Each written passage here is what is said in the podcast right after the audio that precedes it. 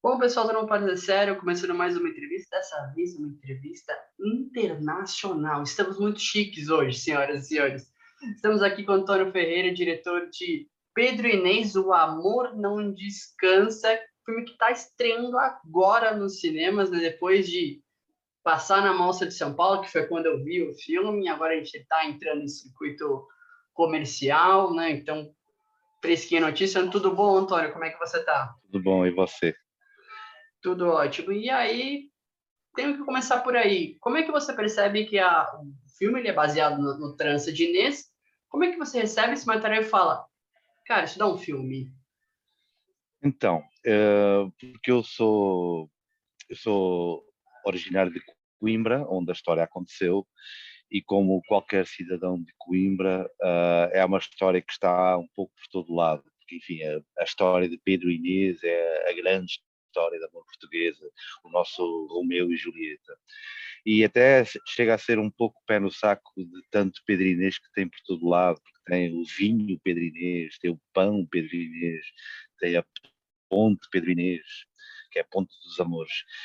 E até, enfim, era uma história que eu já estava um pouco, enfim, nunca me passaria pela cabeça ser o tipo de história que eu abordaria, mas quando li o livro, uh, que que o livro tem essa novidade, que é abordar a história original que aconteceu no, no século XIV e, e, transporta. Cara, uh, isto é interessante, eu gosto desta abordagem uh, e foi aí que, na altura, em 2007, foi quando, pela primeira vez que eu comecei trabalhando no projeto, que fui falar com a autora, ainda viva na altura, e, e propus fazer a adaptação, ela topou e pronto, começou todo o processo de longa maratona que sempre é fazer uma metragem de escrever, financiar, rodar, foram 11 anos até E o desafio, grande desafio foi pensar essas três linhas do tempo que o Trança fala, porque você tem que pensar em passado, presente e o futuro. E um futuro, como você mesmo diz, né? Um futuro que a gente não tem muita ideia de que ano é.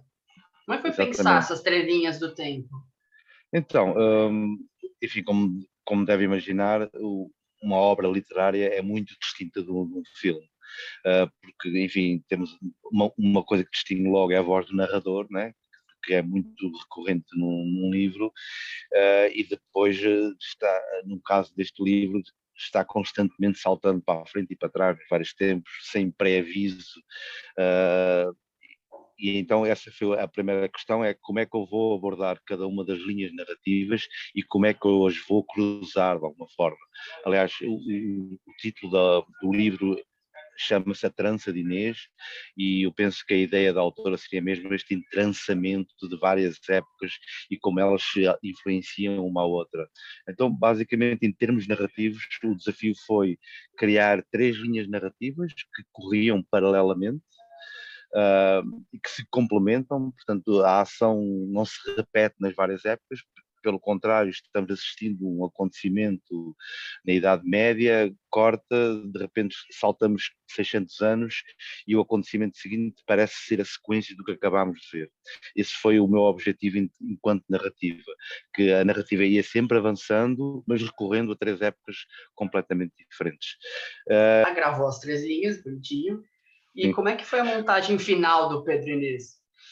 Uh, eu cheguei na montagem com bastante material uh, uh, filmado, muitas horas de material filmado, mas curiosamente no guião já havia uma, uma, ideia de montagem, portanto o, o guião estava já encaixado, até porque isso era importante para eu saber onde é que acabava uma ação e onde é que começava a próxima, e curiosamente até ficou bastante próximo da ideia original do guião, a montagem claro que muita coisa mudou, inclusivamente era um, o material permitia brincar um pouco com o que eu trouxe da rodagem, sobretudo aquela questão dos flashbacks, onde temos a voz off, que tem um tom poético, eh, mas eh, em termos de estrutura ficou bastante próximo ao que eu tinha escrito no guião, e depois tive mais liberdade nessas, nessas partes, enfim, mais, mais poético. Pedro no Castelo, Pedro no Palácio, Pedro no Hospital.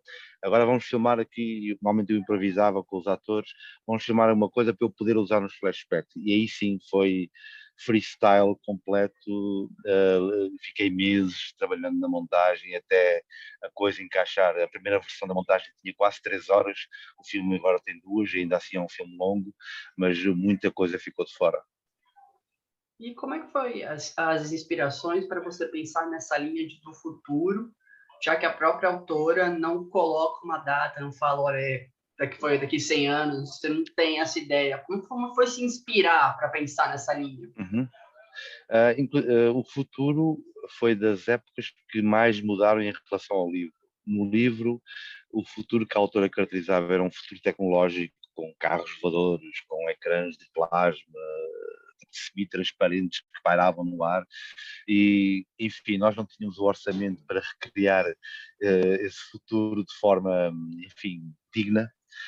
Uh, mas uma, uma, ideia que já estava no livro era um futuro que a, que a autora chamou da Era do Salvismo, que era uma, uma era em que o planeta Terra estava à beira de um, de um colapso climático, então foram criadas uh, regras muito rígidas para conter o aumento populacional, eh, em que nessas regras havia cidadãos de categoria A e cidadãos de categoria B, em que os de categoria superior podiam se reproduzir e os da outra categoria não podiam.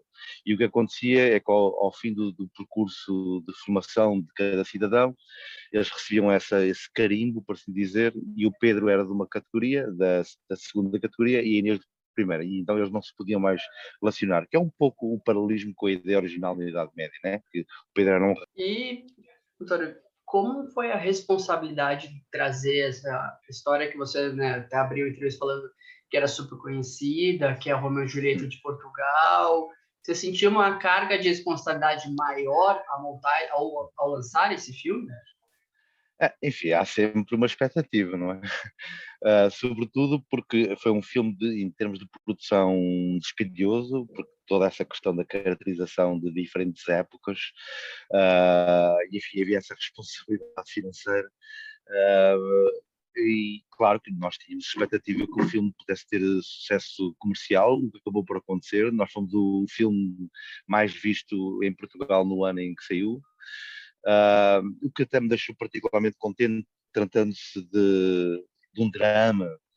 Uh, nós sabemos que as comédias tendem a ser os sucessos de inteira. Nós conseguimos bater todas as comédias e isso deixou-me particularmente satisfeito. Enfim, eu acho que as pessoas que vão ao cinema Uh, procuram sobretudo. Uh, tivemos bom boca a boca, o filme acabou por correr muito bem, circulou bem em festivais, uh, estamos agora a estrear no Brasil.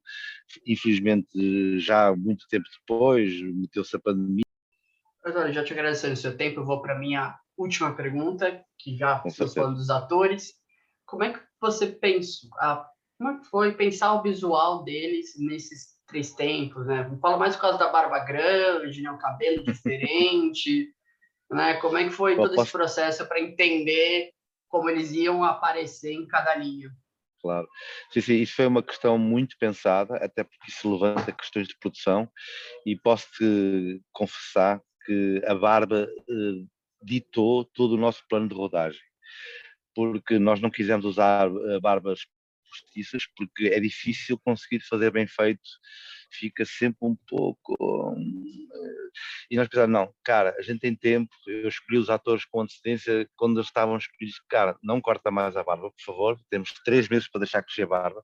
O, o Diogo Amarelo já estava com uma barba bastante grande quando eu o conheci, e então, basicamente, a, eh, a ideia era transformá-lo o mais possível uh, de época para época uh, e mudando cabelos, pintando cabelos, no caso dos homens alterando barbas, etc. Então nós começámos pelo hospital, uh, onde o Diogo está com um barbão assim e magro, ele teve semanas passámos para o futuro, onde aí foi corte radical de cabelos, tirar completamente barbas. A minha ideia era que quase parecesse que era um outro ator uh, e uma outra atriz. E, e, isto fazíamos literalmente do dia para a noite. Na terça-feira foi o último dia de Idade Média, na quarta-feira começava o futuro. E foi até por vezes, nomeadamente esta transição Idade Média-Futuro, foi até um choque para os atores, tipo, vindo da Idade Média com aquelas roupas glamourosas o cenário, a barba, o cabelo, e, e de repente ficavam despidos, né, com uma roupa muito mais simples, sem nada. Eu lembro que nos primeiros dois, três dias, nós todos, atores e equipe, ficámos, cara, será que estamos indo no caminho certo? E de repente ficávamos na dúvida, mas uh, depois penso que resultou muito bem. E, e, e, a ideia era que aquilo nos impactasse como o Pedro, ele é muito diferente. Eu lembro que a Joana de Verona transfigurava-se completamente, tipo, a gente mudava-lhe o cabelo, a cor, ela parecia outra pessoa. Isso era uma coisa que me agradava imenso. Ela é camaleão completamente mas eu gostava que depois no final a gente sentisse que cada um dos personagens era o mesmo personagem ao longo de várias épocas. Então, só por favor, convida todo mundo para ver Pedro Inês, que está estreando essa semana nos cinemas brasileiros, e já te agradeço de novo pela entrevista. Ok, então eu sou António Ferreira, sou o diretor de Pedro Inês, O Amor Não Descansa, que estreia nas salas brasileiras esta quinta-feira, 8 de julho, em São Paulo, Rio e Brasília, se não estou enganado, e é um, a mais gloriosa história de amor portuguesa uh, passada em, ao longo de 700 anos. Uh, é uma história emocionante que eu fiz também de coração. Uh, fomos muito bem recebidos em Portugal, fomos o filme mais visto do ano e espero que o público brasileiro também se emocione com esta história. Sejam bem-vindos. Aí você que ficou interessado do Pedro deixando tudo aqui embaixo, tudo bonitinho, né? Com a link da, link da crítica, onde você encontrar o filme e todas as informações que você precisa. Então, você que tá vendo esse vídeo por uma entrevista ou tá ouvindo né, o podcast com a entrevista, te agradeço pela paciência, agradeço por você estar tá assistindo, por você estar tá vindo. Obrigado de novo, Antônio. E ficamos por uma, por uma nova entrevista. Até mais. E assistam no cinema. Assistam Valeu. no cinema, por favor.